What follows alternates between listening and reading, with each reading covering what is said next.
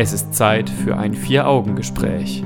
Ein Thema zur Gesellschaft oder dem Tagesgeschehen. Ein Blickwinkel, der über die übliche Berichterstattung hinausgeht. In einem Gespräch unter vier Augen. Und darum geht es jetzt.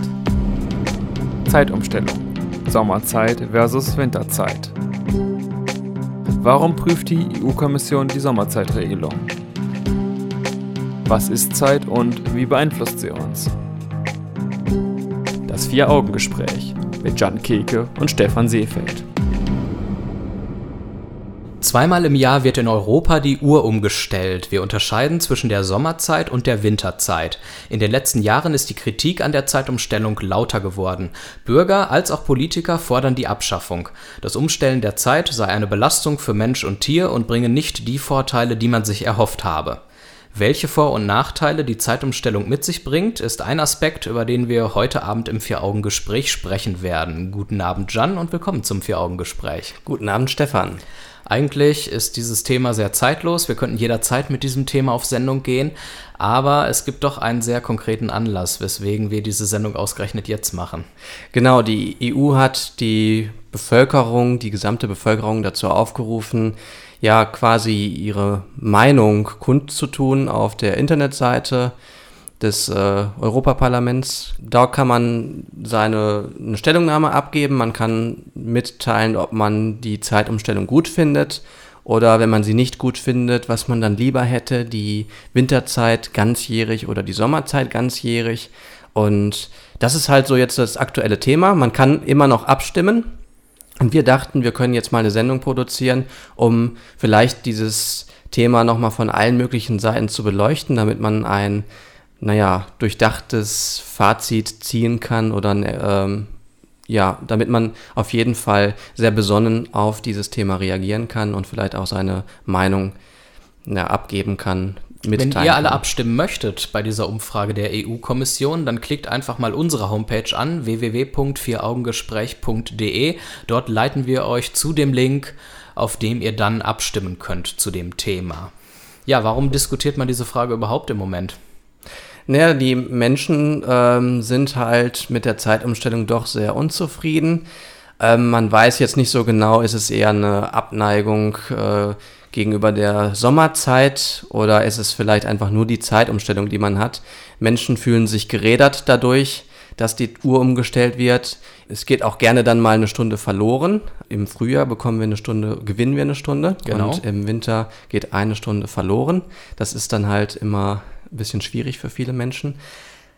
Ja, im Herbst wird die Uhr eine Stunde zurückgestellt und wir können eine Stunde länger schlafen und im Frühjahr wird eine Stunde vorgestellt, da wird uns dann eine Stunde geklaut in der Nacht und die sorgt natürlich dann immer besonders für Ärger. Genau, wenn mir die Stunde geklaut wird, dann finde ich das immer ganz besonders schlimm, aber ich kann damit im Prinzip noch gerade so leben.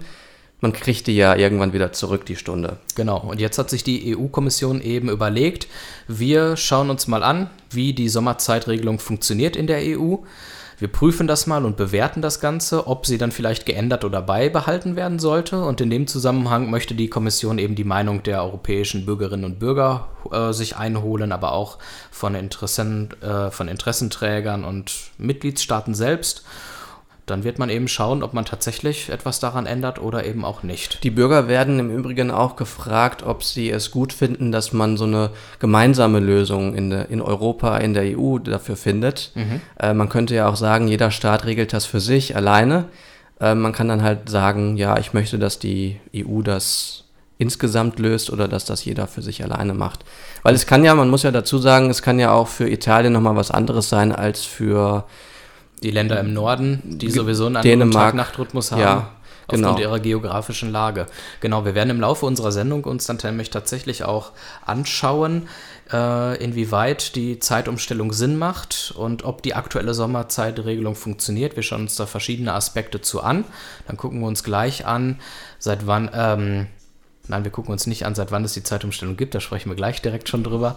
Wir gucken uns aber an, was Zeit überhaupt bedeutet, was sagen die äh, Philosophen zum Thema Zeit und gucken uns dann den äh, ja, menschlichen und tierischen Biorhythmus ein bisschen an und schauen da mal, inwieweit es Sinn macht, großartig an der Uhr herumzudrehen. Seit wann gibt es denn eigentlich hier die Zeitumstellung in Deutschland? Also es ist tatsächlich so, dass es eine längere Tradition von Sommerzeitregelungen gibt, die größtenteils sogar bis in die Zeit des Ersten und Zweiten Weltkrieges zurückreichen und dann natürlich nochmal zur Ölkrise in den 70er Jahren. Und Sinn und Zweck der Zeitumstellung war es ja damals, dass man durch die Sommerzeitregelung in erster Linie Energie sparen wollte. Dann gab es aber natürlich noch andere Gründe, wie zum Beispiel die Sicherheit im Straßenverkehr, mehr Freizeitaktivitäten durch längere Tageslichtphasen am Abend dann eben.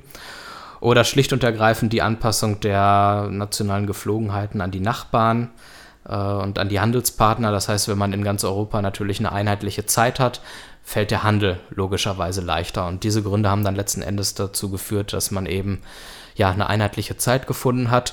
Ähm, auf EU-Ebene bestehen die Sommerzeitregelungen seit den 1980er Jahren. Und da wurde dann eben wirklich festgelegt, so wie wir es heute eben auch kennen, dass man am letzten Sonntag im März auf die Sommerzeit umstellt und am letzten Sonntag im Oktober dann wieder zurück zur Winterzeit zurückkehrt. Findest du es gut, dass die EU jetzt ähm, die Meinungen der Bürger irgendwie einholt? Oder würdest du sagen, dass da vielleicht eher ein Volksentscheid die bessere Möglichkeit wäre? Also sagen wir es mal so, ich wüsste jetzt nicht, wozu man extra dafür einen Volksentscheid ins Leben rufen müsste, der wieder Geld kostet. Dass die EU aber überhaupt die Bürger fragt, finde ich nicht verkehrt. Dadurch wird dieses Projekt Europa und EU mal ein bisschen ähm, ja, näher an die Bevölkerung herangeholt. EU ist immer so was Abstraktes und außer, dass man irgendwie festlegt, wie die Krümmung einer Banane sein darf, hat genau. man sonst keinen großen Bezug zu Europa und hier hat man mal ein konkretes Mitbestimmungsrecht äh, sozusagen. Findest du es vielleicht auch gefährlich, dass äh, man ähm, oder wenn die EU sagt, wir haben jetzt die Meinungen eingeholt, aber wir treffen eine andere Entscheidung, die vielleicht nicht diesen Meinungen entspricht?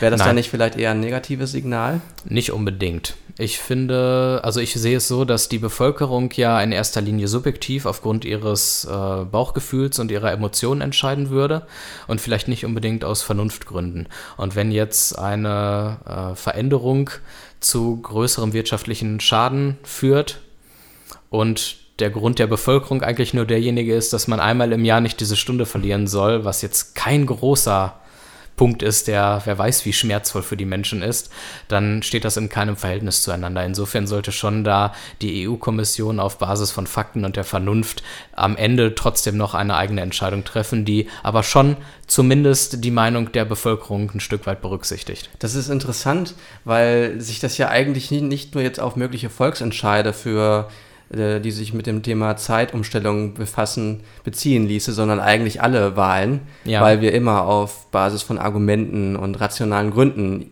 Entscheidungen treffen sollten. Mhm. Und ich glaube, dass sehr häufig Gefühle entscheidend sind für irgendwelche Wahlergebnisse.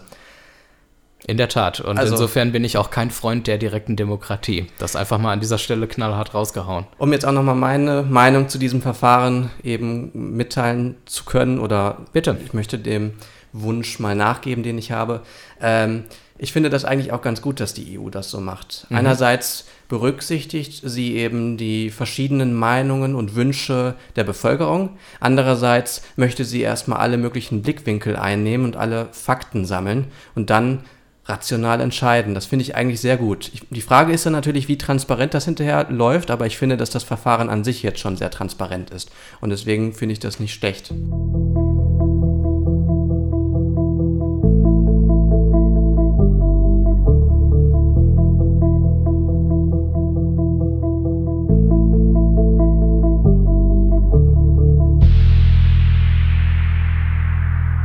Zeitumstellung, Sommerzeit versus Winterzeit. Das ist das Thema unserer heutigen Sendung im Vier-Augen-Gespräch. Und wir werden jetzt erstmal ganz allgemein und philosophisch darüber sprechen, was man eigentlich unter Zeit versteht. Und wenn man diese Frage mal runter reduziert, dann kann man erstmal festhalten, dass Zeit eine physikalische Größenart ist und die Abfolge von Ereignissen beschreibt. Ja, aber so eine, so eine richtige äh, physikalische Definition ist sehr schwierig, weil Zeit ist an sich schon so eine grundlegende Größe. Das heißt, das kann man schlecht weiter reduzieren. Mhm. Wenn wir jetzt eine Definition von Wasser nehmen, dann ist es einfacher. Man kann Wasser äh, beschreiben, indem man sagt, es ist eine chemische Verbindung aus den Elementen Sauerstoff und Wasserstoff. Mhm. Bei der Zeit ist es halt schwierig, da muss man das anders beschreiben. Und da ist, glaube ich, eher so die philosophische Definition, wenn man sowas, wenn es sowas gibt, vielleicht ein bisschen greifbarer für die Menschen. Ja. Also ich, ich kann ja mal sagen, was man so im Internet findet, wenn man nach einer philosophischen Definition sucht. Der Begriff Zeit bezeichnet in der Philosophie die vom menschlichen Bewusstsein wahrgenommene Form der Veränderung oder der Abfolge von Ereignissen. Das ist erstmal trivial und für jeden verständlich. Genau, und das deckte sich ja auch mit der Phys ähm, physikalischen mhm. Erklärung mit der Abfolge von Ereignissen, genau. Wobei bei der physikalischen Erklärung sicherlich noch ganz viele unterschiedliche Definitionen möglich sind, die das Phänomen beschreiben und erklären, mhm. ähm, die auch allesamt vielleicht dann nicht so einfach zu verstehen sind. Ja, wir haben ja auch noch äh, ein paar, also in der Philosophie ist es ja durchaus so, dass es auch äh, Standpunkte gibt, die es ein bisschen komplizierter beschreiben. Zum Beispiel bei Kant, den kann man aber ein bisschen einfacher runterbrechen. Das kannst du ja mal versuchen. Genau, für Immanuel Kant ist die Zeit ebenso übrigens wie der Raum eine Zitat innere Anschauungsform. Wenn man ja sich jetzt fragen will, was bedeutet das, kann man sagen, die Zeit ist unser Zugang zur Welt. Das heißt, die Form, mit der wir Sinneseindrücke erleben. Das heißt, ohne das Mittel der Zeit, die Zeit ist also ein Werkzeug für uns, könnten wir die Welt nur begrenzt sinnlich wahrnehmen und erleben. Nur mit Hilfe der Veränderungen, die wir sehen, diese Abfolge, ja, erleben wir unsere Umwelt, alles, was um uns herum ist und uns selbst. Ja, das geht vielleicht auch so ein bisschen in die Richtung von Bergson. Also Henri Bergson, ein französischer Lebensphilosoph.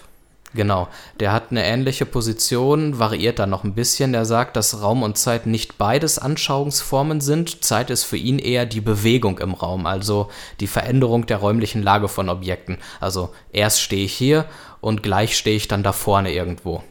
Bergson sagt auch, dass wir das Wesen der Zeit, also die Zeit an sich, die Dauer, eigentlich gar nicht richtig wahrnehmen können. Also zumindest nicht mit unserem Intellekt. Mhm. Wir haben ja unseren Intellekt, um uns in der Welt irgendwie zurechtzufinden. Das heißt, wir unterteilen die Wirklichkeit in Stücke. Ja. Das ist wichtig für uns, auch aus evolutionärer Perspektive, damit wir Gegenstände bearbeiten können, damit wir ja, überleben können. Und das Gleiche machen wir auch mit der Zeit. Wir zerstückeln die Zeit mhm. und können sie nur in diesen Stücken irgendwie wahrnehmen.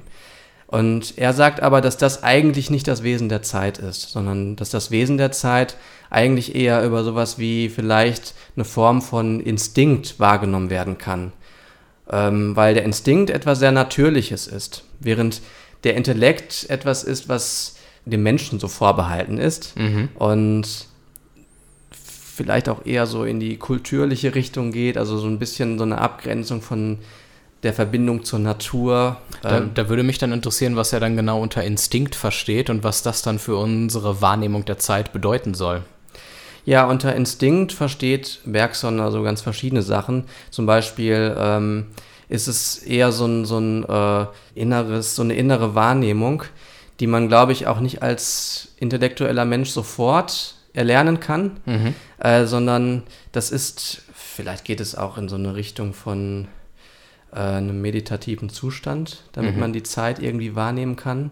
Also als zeitlichen Fluss. Ja. Ich glaube aber, dass das eher sehr schwierig ist. Also Instinkt darf man jetzt nicht nur verstehen in Form von, äh, der Hund macht jetzt äh, oder der weiß automatisch, wie er sein Futter zu behandeln hat, ne, indem er scout. Und ja. das lernt er ja nicht direkt, sondern er weiß es halt. Aber das geht halt in die Richtung, weil der Instinkt halt noch direkt mit unserer Natur verknüpft ist. Obwohl ich dann gesagt hätte, wenn es um Instinkte geht, dann nehmen wir wahrscheinlich eher nur die Gegenwart wahr und machen uns weniger Gedanken darum, was vergangen ist und was noch in der Zukunft sein wird. Weil instinktives Handeln scheint immer aufs Jetzt bezogen zu sein. Ja, und das Jetzt ist schon äh, Ergebnis des Intellekts, weil es gibt eigentlich nur einen ständigen Fluss, ein mhm. ständiges Fortlaufen. Ja, man sagt ja auch so schön, dass die Gegenwart für uns 1, noch was sekundenlang dauert, weil so lange unser Gehirn braucht, um überhaupt ähm, das, was wir gerade aufnehmen, zu verarbeiten und als Gegenwart wahrzunehmen. Genau, da hast du diese 1,5 äh, Sekunden. Sekunden waren das, ja. Sogar Sekunden, Sekunden. Ja. Die ähm, hast du dann, und das ist aber ein Stück aus der Wirklichkeit. Mhm, also, genau. Und das, was vorher ist, was nachher ist, das ist irgendwie abgeschnitten und abgetrennt. Und Generell, was Bergson sagt, habe ich am Anfang gedacht, dass diese Definition auch ein bisschen zu kurz gegriffen ist. Also er hat ja gesagt, dass es um die äh, Veränderung der räumlichen Lage von Objekten geht. Dann habe ich mir vorgestellt, eine Tomate. Ich lege diese Tomate an eine Stelle hin und lasse sie dort exakt an dieser Stelle liegen, drei Wochen lang. Naja, nach diesen drei Wochen betrachte ich wieder diese Tomate und merke vielleicht, dass die Zeit mehr ist als nur die Veränderung der räumlichen Lage von Objekten. Denn diese Tomate wird hinterher sehr vergammelt sein, obwohl sie ihre räumliche Lage nicht verändert hat. Doch, ihre räumliche Lage verändert sie. Erstmal wird sie vielleicht äh, ein bisschen kleiner, dadurch, dass sie oll wird. Mhm. Dann hat sie nicht mehr, also sie nimmt nicht mehr den gleichen Raum ein. Wenn man es mal ein bisschen größer betrachtet, dreht sich die Erde in der ja, okay. Auf unserer Milchstraße oder generell auf der Umlaufbahn auf um, der um Umlaufbahn. Alleine dadurch findet ja schon eine Veränderung der Stadt. Lage statt. Mhm. Und ich glaube, das kann man auf ganz vielen Ebenen sagen, dass es nicht identisch bleibt. Dieses Objekt okay. verändert die Position fortlaufend. Ich hätte mich sogar selber viel profaner widerlegt und gesagt, es geht vielleicht in dem Beispiel mit der Tomate auch um die Veränderung der räumlichen Lage von Lebewesen, die diese Tomate dann zersetzen. Und da hätte man dann quasi auch einen Bezugspunkt dazu. Aber okay. So, dann hattest du noch auf unseren schönen Zettel die Frage geschrieben, ist Zeit ein Konstrukt des Menschen und jeder Rückbezug auf Natürlichkeit daher abzulehnen? Oder gibt es die Zeit auch unabhängig vom Menschen? Ja, das kann man in zwei Weisen beantworten. Einmal physikalisch und einmal kulturell. Okay. Ähm, physikalisch, glaube ich, hast du eine ganz gute Meinung dazu. Ja, Oder? ich sag mal so, das Phänomen, das die Zeit als physikalische Größenart beschreibt und vom Menschen gemessen werden kann, das existiert grundsätzlich auch unabhängig vom Menschen. Wenn wir wieder auf Bergson da Bezug nehmen, kann man sagen, die Veränderung der räumlichen Lage von Objekten, die findet auch ohne die Existenz von Menschen statt. Wir können uns alle einen Baum vorstellen, an dem Blätter hängen, dann weht der Wind und dieses Blatt bewegt sich und dann kann man sehen, aha, vor einer Sekunde hat das Blatt noch da gehangen und eine Sekunde später dort. Diese Bewegung, diese Veränderung der Lage, die findet auch ohne den Menschen statt. Das kann man sagen. Wobei diese Beschreibung, diese Art der Beschreibung ja nicht ohne den Menschen stattfinden kann. Genau, das, heißt, das tun Menschen, das beschreiben, aber dass es in der Welt passiert, das findet ohne den Menschen statt. Das heißt, wenn Zeit gleich die Abfolge von Ereignissen ist, dann kann man sagen, Zeit existiert unabhängig vom Menschen, aber ohne den Menschen misst natürlich niemand diese Abfolge mithilfe der Maßeinheiten Jahren, Stunden, Sekunden etc. Das, das kann auch keiner vergleichen, dass eine Veränderung stattgefunden hat. Also genau. es ist einfach, ja. Okay, ähm, dann Unabhängig, kommst du zur kulturlichen Variante. Genau, dann komme ich zur kulturlichen Variante. Da sage ich, kann man das natürlich nochmal die Frage anders verstehen, indem man sagt, gibt es eine Uhrzeit unabhängig vom Menschen, mhm. also sowas wie 12 Uhr und das zu einer bestimmten Zeit an einem bestimmten Ort. Ja. Da beruft man sich natürlich in der Regel dann auf sowas wie die Sonnenzeit oder die Sonnenuhr. Mhm. Ich würde sagen, dass das aber auch ein Konstrukt ist. Inwiefern? wir haben, wir definieren in gewisser Weise, wie man diese Sonnenuhr liest. Das versuchen wir in bestimmter Weise irgendwie zu ähm, konstruieren. Zum Beispiel, dass die 12 auch oben steht und die 6 unten oder sowas? Genau, man könnte das ja theoretisch auch anders lesen, wenn man das möchte. Ähm, das hat vielleicht kosmologische Gründe, dass wir das so sehen. Mhm. Aber das ist zum, also man begründet ja gerne die Winterzeit als natürliche Zeit, als die Zeit, die dann auch naja, der Sonnenuhr entsprechend gilt. Okay.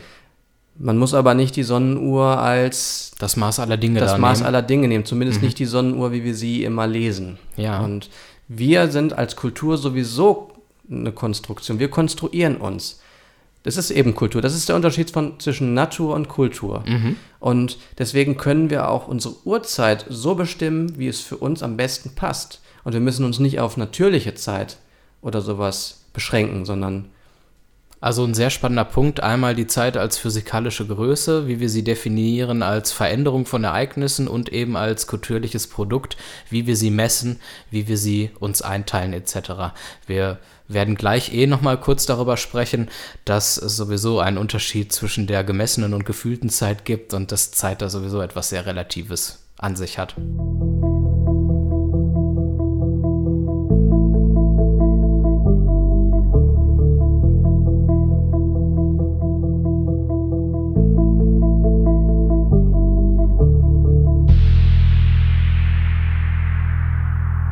Ich hoffe sehr, dass unsere Sendung informativ und auch ein Stück weit unterhaltsam ist. Dann wird sie für die Zuhörer zum einen angenehm sein, zum anderen auch wie im Fluge vergehen.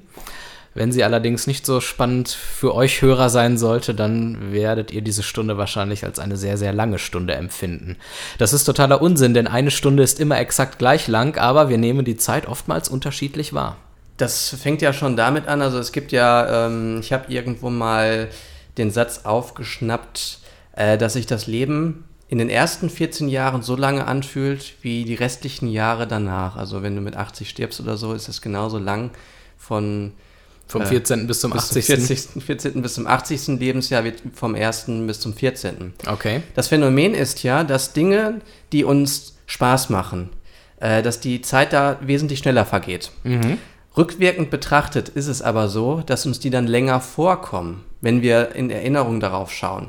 Das heißt, in dem Moment fühlt sie sich schnell an und genau. im Nachgang denken wir, meine Güte, was äh, ist viel passiert. Ne? Und umgekehrt ist es so, wenn wir etwas Langweiliges machen, in dem Moment äh, dauert es natürlich total lang, aber mhm. wenn wir dann in der in die Vergangenheit zurückschauen und auf dieses langweilige er äh, Erlebnis blicken, dann ist es so, dass uns das total schnell irgendwie vorkommt, als, als wäre da irgendwie keine Zeit vergangen.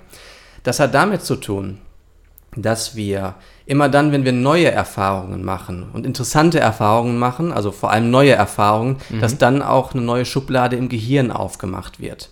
Und je mehr neue Schubladen wir aufmachen, desto größer kommt uns das dann auch vor, was dann da tatsächlich passiert ist. Und da wir ja in der Regel in den ersten, sagen wir mal 25 Jahren, viele erste Male haben werden in unserem Leben, beruflich, privat, und in der, sagen wir, zweiten Lebenshälfte sich dann doch gewisse Dinge wiederholen und man sie nicht ja. so oft äh, neue Dinge erlebt. Richtig.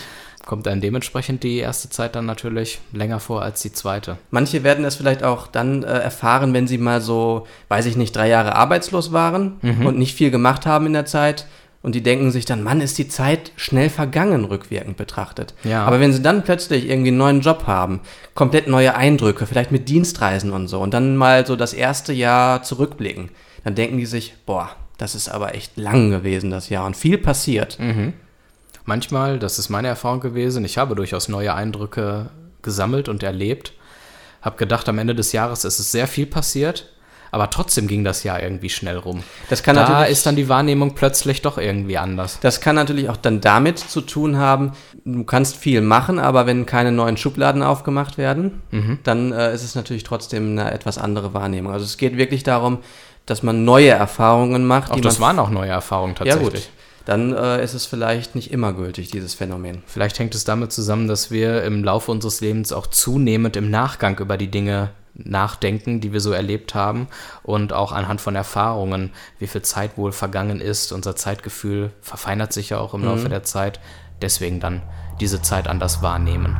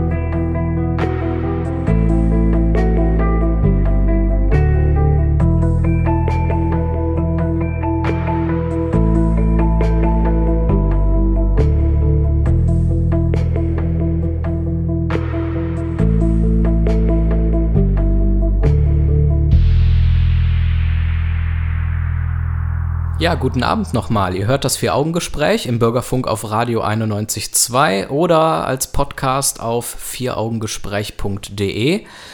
Zeitumstellung, Sommerzeit versus Winterzeit, das ist das Thema unserer heutigen Sendung. Anlass dafür ist, dass die EU-Kommission alle Bürger in der Europäischen Union fragt, was die von der Sommerzeit halten und daraufhin überlegen wird, ob sie möglicherweise die Sommerzeit abschafft oder es bei dem System bleibt, das aktuell vorhanden ist.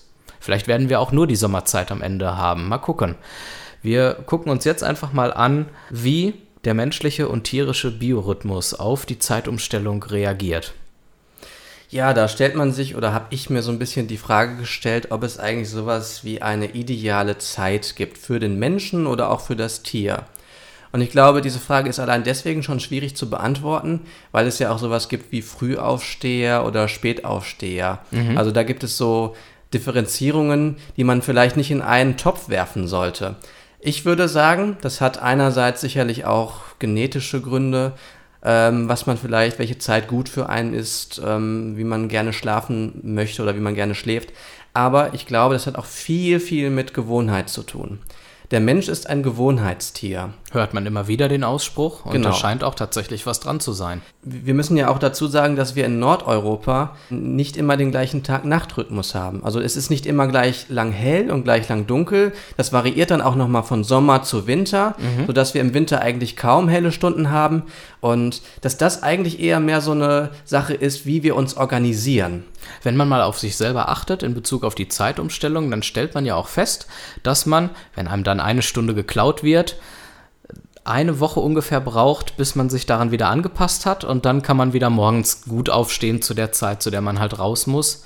Und nur so in diesen ersten drei bis sieben Tagen fällt es uns schwerer, weil man dann noch diese Stunde merkt, die einem eigentlich fehlt. Richtig. Und wir müssen natürlich auch dazu sagen, wenn wir jetzt die Zeitumstellung aufgeben, dann ist es ja nicht so, dass wir nie mehr uns irgendwie an neue Situationen zeitlich anpassen müssen. Wir machen Urlaub in Ländern, wo vielleicht sogar eine größere Zeitumstellung als nur eine Stunde nötig ist. Mhm. Und das müssen wir dann auch wieder machen, wenn wir zurück nach Deutschland kommen. Genau. Also es ist durchaus möglich, der Mensch ist dazu in der Lage. Der Tiere übrigens auch. Man hat festgestellt, dass Vögel, die an Flughäfen leben, einfach früher trällern und tirillieren, um vor dem Start der ersten Flugzeuge von Artgenossen gehört zu werden oder von potenziellen Partnern. Das finde ich interessant. Das heißt, ja. diese Tiere haben, wenn du sie äh, in der reinen Natur erlebst, einfach, was weiß ich, zum Beispiel um 7 Uhr angefangen mhm. zu trällern. Und dort, wo um 7 Uhr die ersten Maschinen abheben, trällern diese Vögel einfach schon um 6 Uhr und haben sich da sozusagen dem Biorhythmus des Menschen und der menschlichen Lebensart und Weise angepasst. Also da sieht man auch, ist der menschliche und der tierische Organismus durchaus in der Lage, sich dieser Zeit anzupassen. Die Frage ist, ob es wichtig ist, auf diesen Biorhythmus verstärkt Rücksicht zu nehmen.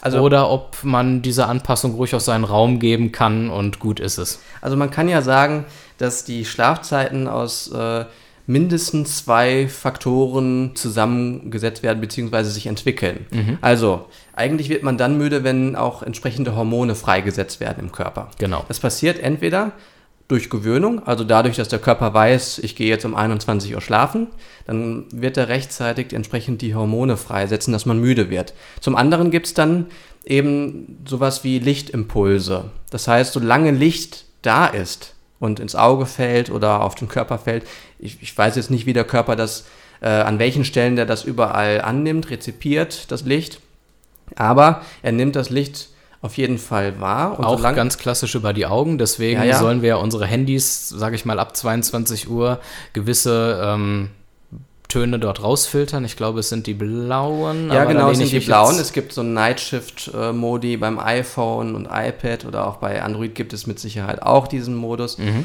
Ähm, das führt dann dazu, dass man, dass der Körper halt merkt, äh, es wird dunkler. Faktisch ist es so, dass wir bis zum Schlafengehen meistens uns irgendwie mit irgendwelchen Bildschirmen oder künstlichem Licht auseinandersetzen bzw. uns bestrahlen lassen, sodass eigentlich dieser Aspekt gar nicht greifen kann, dass es dunkler wird und dadurch zum Beispiel Melatonin freigesetzt werden kann. Aber diese Tricks mit künstlichen Beleuchtungen, die kann man auch sinnvoll einsetzen. Da gehen wir wieder mal in die Tierwelt zurück, wenn es darum geht, Zeitumstellung, Kühe müssen eigentlich zur selben Zeit gemolken werden, weil irgendwann ist das Euter voll und wenn die über Nacht entsprechend äh, sozusagen die Milch verarbeitet haben, dann ist es dann halt einfach irgendwann so weit.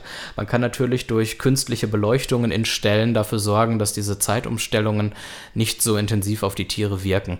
Ähm, da hat man natürlich dann äh, ganz praktisch durch die Technik Tricksmöglichkeiten. Das kann man ja auch aus ethischen Gründen machen, indem man einfach äh, die Tiere vielleicht nicht ja, denen keinen Schaden zufügen möchte oder so. Wobei ich da auch immer denke, Rücksichtnahme auf den Biorhythmus der Tiere scheint mir das geringste Problem zu sein, wenn wir uns angucken, wie sehr die Tiere ausgebeutet werden. Da müssen wir uns nicht ernsthaft darüber unterhalten, ob diese Tiere jetzt eine Stunde mehr oder weniger Schlaf kriegen. Also das ist richtig. Da haben aber, wir ganz andere Baustellen. Aber es gibt Leute, die argumentieren damit gegen die Zeitumstellung. Mhm essen aber gleichzeitig irgendwie ihre Wurst aus der Massentierhaltung. In ja? der Tat, da wird es dann immer quietschig. Ich würde noch auf einen anderen Punkt zu sprechen kommen, und zwar die Frage, kann man einer idealen Zeit in Europa gerecht werden? Ja, das, äh, diese Frage stellen wir uns deswegen, weil äh, es hier in Europa ja so ist, dass wir im Sommer sehr lange Tage haben und im Winter sehr lange Nächte. Je weiter man in den Norden geht, desto extremer fällt das aus. Mhm. Und da ist halt die Frage, kann man die Uhrzeit so einstellen, dass es eine ideale Zeit gibt? Also eine ideale Zeit oder einen idealen Tag-Nacht-Rhythmus irgendwie. Ich glaube, wir müssen uns immer anschauen, welche Faktoren und Kriterien wir uns angucken. Wenn es darum geht, wie die Personen einen super Tag- und Nacht-Rhythmus haben, dann müssen wir eine andere Art von Zeit wählen, als wenn wir über den Handel sprechen in einer globalisierten Welt. Da können einheitliche Zeiten auf jeden Fall ideal sein, wie auch immer man sie dann festlegt. Aber dann gibt es vielleicht andere Probleme, nämlich dass der Tag- und Nacht-Rhythmus nicht berücksichtigt wird. Also schwierig. Ich finde es auf jeden Fall sehr spannend, wenn man jetzt am Äquator wohnt, äh, dann sind die Tage ja gleich lang, also Tag und Nacht sind gleich lang, jeweils so zwölf Stunden. Äh, je nachdem, wo man sich dann natürlich äh, befindet, also wie nah man am Äquator ist. Und es bleibt auch das ganze Jahr so ähnlich dann, ne? Also eigentlich gleich. Und das ist eigentlich doch das Gesündeste, oder nicht? Vor allen Dingen könnte man die Zeit da am simpelsten irgendwie einteilen. Das macht es auch für Menschen mit Rechenschwäche ein bisschen leichter. Richtig.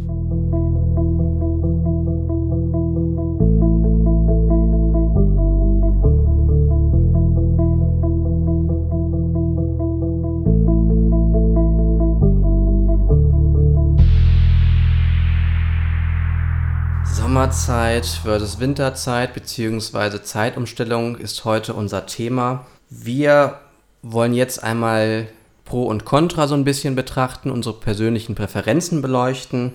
Was wünschen wir uns eigentlich? Winterzeit, Sommerzeit? Und was ich so wahrnehme in der Bevölkerung oder wo ich so das Gefühl habe, das finden ganz viele Menschen toll. Das ist, das ist die Winterzeit. Also viele Menschen wünschen sich die äh, Zeitumstellung ab. Ich glaube, das ist ein, der größte Teil der Bevölkerung, der sich das wünscht. Mhm. 70, 80 Prozent. Das werden wir dann natürlich mal sehen, wenn die Auswertung von der EU-Kommission vielleicht veröffentlicht wird, wobei ich bezweifle, dass sie das tut. Ich denke aber, dass viele die Winterzeit so ein bisschen als alten Wert betrachten, als Heimat, Kindheit. Es gibt ja vielleicht auch Menschen, die sagen, wir müssen wieder zu den alten Werten zurück, konservative Werte. Und die Winterzeit ist halt als solcher, solcher konservativer Wert zu betrachten. Und auch gerade in so einer Welt, die immer weiter globalisiert, mhm. äh, ist das wieder so ein Schritt zurück. Wir haben ja durch unsere nationalen ähm, Parteien, die wir mittlerweile haben und auch nationalen Präsidenten überall, wieder so einen Schritt in das Nationale zurück, in die alten Werte. Und ich könnte mir vorstellen, dass es für viele auch die Winterzeit ist. So das ursprünglich Deutsche, was man so hatte, dass man das wieder zurückhaben möchte. Auf die Idee bin ich tatsächlich noch nie gekommen, aber ich finde das auf jeden Fall einen sehr interessanten Ansatz, weil es natürlich tatsächlich die ursprüngliche Zeitform war vor vielen Jahrzehnten. Vor vielen Jahrzehnten, aber was die ur, ur ursprüngliche Zeitform ist, da muss man vielleicht mal gucken, ja, vielleicht auch mit der Sonnenuhr, aber auch das ist ja eine gewissermaßen eine Konstruktion. Genau. Gott sei Dank guckt sich die EU-Kommission eher auf Grundlage von Fakten und Argumenten an ob die aktuelle Sommerzeitregelung funktioniert oder nicht und wird darauf basierend auch Entscheidungen treffen. Und da kann man sich jetzt verschiedene Aspekte einfach mal angucken. Zum Beispiel in puncto Binnenmarkt. Da lässt sich zum gegenwärtigen Zeitpunkt ähm, nur in einem Punkt äh, schlüssig faktisch etwas sagen. Und zwar, dass eine unkoordinierte Zeitumstellung zwischen den verschiedenen Mitgliedstaaten der EU für den Binnenmarkt natürlich schädlich wäre, denn das Ganze würde zu höheren Kosten führen und den grenzüberschreitenden Handel natürlich ein bisschen durcheinander bringen. In puncto Energie war ja ein wichtiger Punkt damals, man hat ja gesagt, man will Energie sparen durch die Sommerzeit, weil dann abends es länger hell ist. Und da kann man sagen, äh, diese Energieeinsparung war nur marginal. Eine wirkliche Energieeinsparung hat es nicht gebracht, denn Wenn man abends später das Licht eingeschaltet hat, hat man es morgens dafür gebraucht. Und ich glaube auch, dass sich unser Leben, also um das nochmal zu ergänzen, vielleicht auch ein bisschen verändert hat. Also wir lassen die Waschmaschine auch dann äh, abends laufen, wenn es hell ist. Oder wir gucken auch dann Fernsehen vielleicht, wenn es hell ist. Oder wir gehen raus in einen Club und da läuft dann Musik. Mhm. Also wir haben einen Energieverbrauch, der auch dann natürlich gegeben ist, wenn es hell ist. Und da macht Beleuchtung sowieso vielleicht nur noch einen eher geringeren Anteil genau. aus. Mhm. Ja, ansonsten, du hattest es im Laufe der Sendung auch schon angesprochen, das Ganze hängt auch von der geografischen Lage der einzelnen Länder ab. In nördlichen Ländern, in denen es vielleicht in einer bestimmten Jahreszeit sowieso viel länger dunkel ist als bei uns in Deutschland zum Beispiel oder im Süden Europas, da wirkt sich das mit der Energieeinsparung natürlich nochmal ganz anders aus als eben bei uns. Dann können wir auf den Punkt Gesundheit eingehen. Das war ja auch immer ein wichtiger Punkt. Man hat gesagt, die Zeitumstellung ähm, ja, da werden positive Effekte durch mehr Möglichkeiten für Freizeitaktivitäten im Freien äh, dem Ganzen zugeschrieben, weil es eben abends länger hell ist und man mehr machen kann. Andererseits legen chronobiologische Forschungsergebnisse nahe, dass die Auswirkungen auf den menschlichen Biorhythmus eben dann doch stärker sein könnten als bisher angenommen. Da muss man allerdings dazu sagen, dass es eindeutige Erkenntnisse dazu noch nicht so wirklich gibt. Da muss man einfach noch länger forschen. Ein weiterer Punkt, ich mache jetzt einfach mal weiter, Stichwort Straßenverkehrssicherheit. Man hört dann immer, wenn dann die Uhr eine Stunde zurückgestellt wird und die Leute alle früher raus müssen, dann gibt es eher Unfälle im Straßenverkehr, weil die Leute eben übermüdet sind. Ähm, da gibt es noch keine gesicherten Erkenntnisse zur Wechselwirkung zwischen Sommerzeitregelung und Unfällen im Straßenverkehr. Aber grundsätzlich äh, kann dieser Schlafverlust natürlich das Unfallrisiko erhöhen. Gibt es dann vielleicht weniger Unfälle, wenn wir eine Stunde bekommen? Also, weil die Leute dann ausgeruhter sind. Das kann ja sein. Ja. Aber. Generell wird dann eben gesagt, die Tageslichtphase an Sommerabenden kann positive Auswirkungen auf die Sicherheit im Straßenverkehr haben, weil dort eben es länger hell ist und die Leute dann auch länger wach und fit bleiben. Also, da sind die Faktoren höchstens äh, höchst unterschiedlich. Und letzter Punkt dazu, Stichwort Landwirtschaft. Da hat man in der Vergangenheit oft Befürchtungen geäußert hinsichtlich der Störung des Biorhythmus der Tiere. Wir haben vorhin schon drüber gesprochen. Da ist es dann aber tatsächlich so, dass diese Aspekte wirklich gegenstandslos geworden sind, diese Kritikpunkte, weil man eben mit neuen Ausrüstungen, künstlicher Beleuchtung oder auch mit Automatisierungstechnologien diesen Effekten der Zeitumstellung entgegenwirken kann und da vielleicht sogar eine Tageslichtstunde mehr im Sommer sogar eher vorteilhaft ist für die Landwirte, weil sie einfach zusätzliche Arbeitsstunden im Abend äh, ermöglicht, zum Beispiel Erntearbeiten oder so etwas. Jetzt hast du ganz schön viele Fakten genannt. Ich würde jetzt gerne noch mal kurz auf unsere persönlichen Präferenzen zu sprechen kommen. Hast du nämlich äh, großen Wert darauf gelegt zu sagen, dass dir das nicht egal ist, wie da die Zeit geändert wird? Genau, ich finde es nämlich super schön, wenn es abends lange hell ist. Erstmal habe ich nicht so das große Problem mit der Zeitumstellung. Mhm. Ich kann aber verstehen, wenn andere damit ein Problem haben.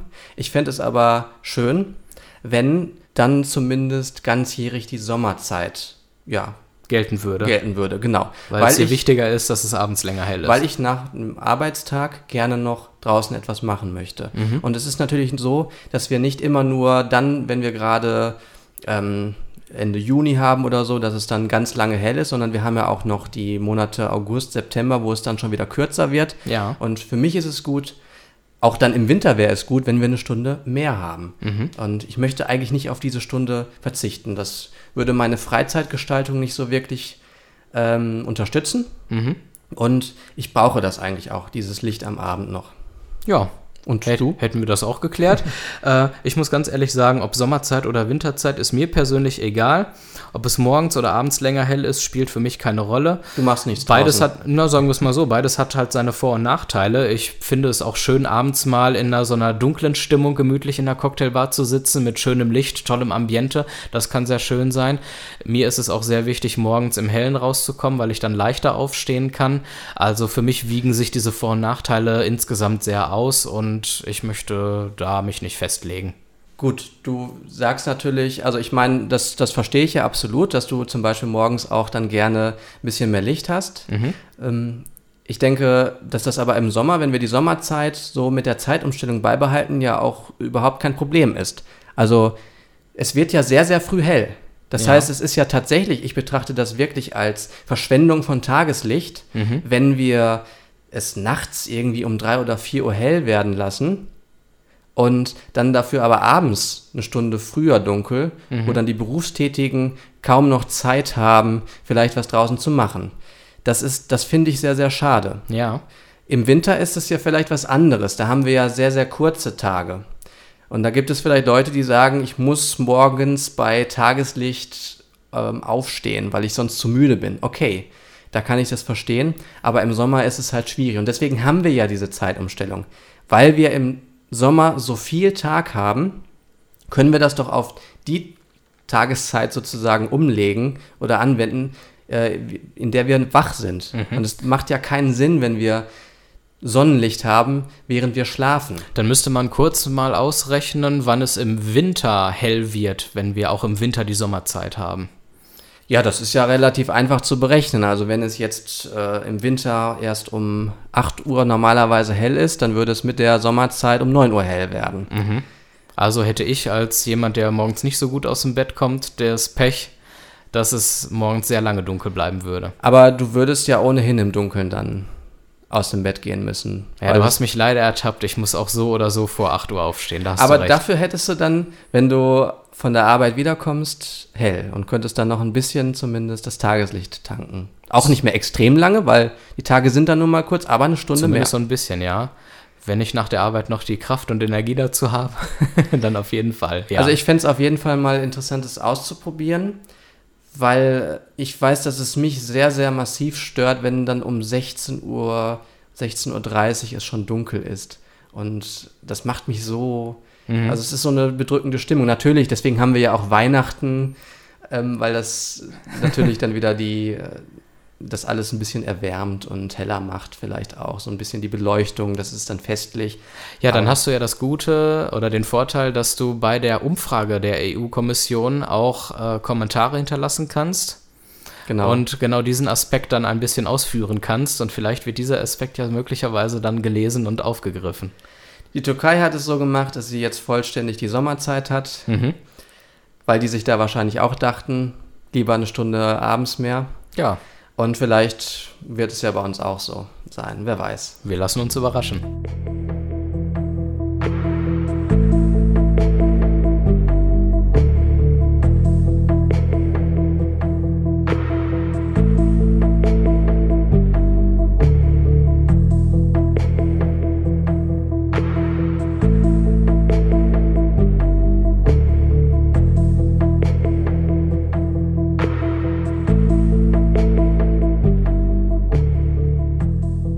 Jetzt mal einen thematischen Cut und ich frage dich, wie kommst du eigentlich zur Arbeit? Entweder mit dem Auto oder mit dem Bus. Okay, Fahrrad ist mehr so was für die Freizeit? Fahrrad ist eher was für die Freizeit, wobei das Problem bei mir tatsächlich ist, ähm, dass ich sehr schwierig an das Fahrrad rankomme. Mhm. Es ist so stark abgesichert, weil bei uns so viele Fahrräder im Keller geklaut werden, Oha. dass es für mich ein Riesenumstand ist, das rauszuholen. Vielleicht wäre für dich ja ein Dienstrad eine Möglichkeit. Das ist etwas, das in Dortmund immer mehr Schule macht. Unter anderem das St. Johannes Hospital hat für die Mitarbeiter Diensträder angeschafft. Und die kommen damit auch schön zur Arbeit geradelt, zumindest an den trockenen, warmen Tagen. Und da lässt sich wirklich feststellen, dass dort im Parkhaus viel mehr freie Parkplätze jetzt zur Verfügung stehen, weil sie schlicht und ergreifend nicht gebraucht werden. Die Dortmunder sind da eher mit dem Fahrrad unterwegs tatsächlich. Und das jetzt auch zur Freude der Autofahrer, die sich denken, ja toll, jetzt kann ich hier parken, jetzt fahre ich erst recht mit dem Auto hier hin? Ja, das weiß ich nicht. Zumindest für die Autofahrer, die so oder so unterwegs sind, wird es auf dem Wall und an anderer Stelle sicherlich weniger Verkehr und Staus dann geben, wenn die Leute eher mit dem Rad dort entlang radeln. Also ich finde es eigentlich gar nicht schlecht, dass man im Sommer mit dem Fahrrad zur Arbeit fährt. Nur man muss dazu sagen, dass es hier im Ruhrgebiet oder auch an anderen Stellen Deutschlands ziemlich schwierig ist manchmal. Wenn ich so als Autofahrer zum Beispiel Radfahrer auf der Straße sehe, denke ich mir, oh Gott, Autos und Radfahrer, das passt irgendwie nicht zusammen, direkt ja. auf einer Spur. Wir haben ja schon vor einigen Sendungen mal darüber gesprochen, dass auch Dortmund nicht gerade zu einer fahrradfreundlichen Stadt gehört. Da muss sich in Dortmund sicherlich noch einiges tun. Fakt ist aber, dass tatsächlich mehr Fahrradfahrer in Dortmund unterwegs sind, weil auch das Dienstrad-Leasing eben immer beliebter wird. Es geht halt schnell, es ist gesund und gut für die Umwelt. Und das nehmen jetzt, wie gesagt, einige Leute in Anspruch, eben auch für die beruflichen Fahrten, die man hier so innerstädtisch machen kann. Finde ich gut. Es gibt ja auch immer mehr diese Angebote von Leihrädern. Genau. Auch aus China gibt es diese, also China kommt und bringt hier tausende von Fahrrädern in die Städte und dann kann man günstig oder kostenlos sogar, ähm, vielleicht indem man seine persönlichen Datenpreis gibt, Fahrrad fahren. Mhm das, also Fahrradwaren wird ja durchaus attraktiver. Ich finde es aber auch wichtig, dass wir so eine Art, das ist ja immer wieder im Gespräch und soll ja auch gebaut werden, so eine Fahrradautobahn, dass wir solche Möglichkeiten haben, wo man ungestört und ohne dass da viele Ampeln sind oder auch ohne viel Stau, dass man da Fahrrad fahren kann. Mhm. Das müsste dann auch noch kommen, vor allem wenn es mehr Fahrradfahrer werden. Ja, ich hoffe, dass die Stadt Dortmund diesem Trend zu mehr Fahrradfahrern auch mal ein bisschen Rechnung zeigt und dann die Stadt ein bisschen fahrradfreundlicher baut durch entsprechende Wege. Gut, wir machen an der Stelle einen Punkt. Das Vier-Augen-Gespräch endet hier. Ich danke dir für das Gespräch. Ich danke dir auch, Stefan, wie immer. Wenn ihr diese Sendung nachhören wollt oder unsere bisherigen Folgen einfach euch mal anhören wollt, dann klickt euch rein auf www.vieraugengespräch.de. Uns gibt es auch bei iTunes und Spotify, auf NR Vision und in den sozialen Netzwerken Facebook, Twitter und Instagram. Ansonsten hören wir uns ganz klassisch im Radio wieder im nächsten Monat. Macht's gut, bis dahin. Tschüss.